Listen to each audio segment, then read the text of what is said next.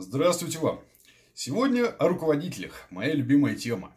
На сайте лента.ру появилось, э, появились результаты исследования, которое провела э, компания Hayes. И там проводился опрос э, типа вот этого поколения Z уже не Y, уже Z. Буквы закончились, скоро поколение нечем будет маркировать. Ну, хотя до конца Excel еще длинная, длинная, длинная табличка. А, что-нибудь придумают. Так вот, э, что интересно, 36% опрошенных, я читаю, э, указали, что хотят видеть в непосредственном руководителе наставника и ментора, помогающего в профессиональном и личном развитии. Вот, ребят, обратите внимание, еще и в личном развитии. А, инфантилизация потрясающая. У нас э, в 22, там, 25 э, ищут папу, ищут маму, а не начальника. То есть, э, это не самостоятельность. Ну, что сделаешь?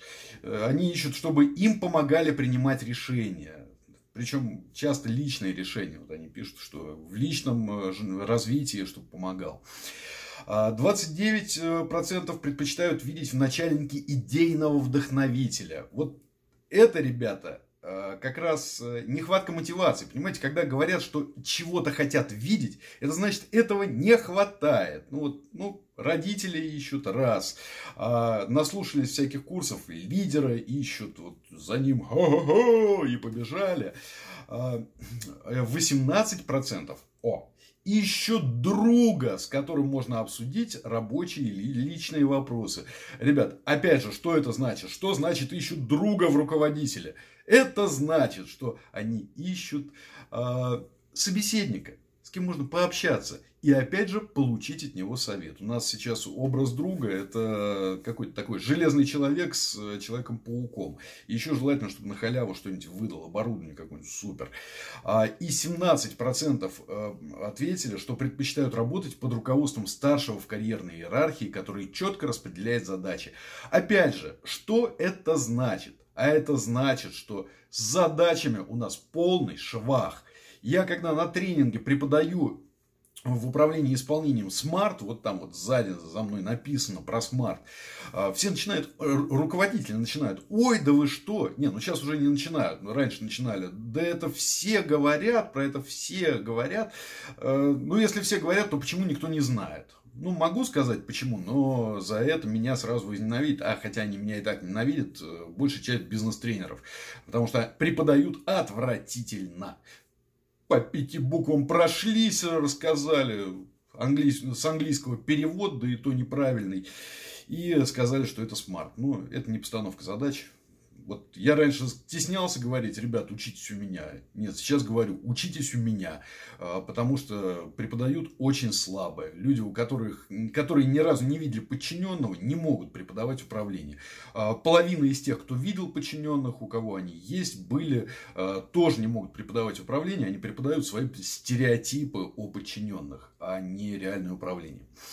А, а также, вот что интересно, молодых работников спрашивали о качествах идеального руководителя. И 83% назвали умение ясно и четко ставить задачи. Что я вам только что сказал? Никто не умеет ставить задачи.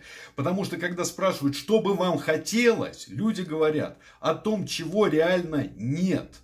Вот когда про мотивацию мы говорим, да, мотивация это нехватка чего-то. Вот человеку не хватает результатов, и он к ним стремится. Вот это мотивация достижения называется. А когда говорят, что в руководителе самое ценное умение ставить задачи, значит этого нет. 46% а а, сказали, что доверие к подчиненным нужно. Опять же, что это значит?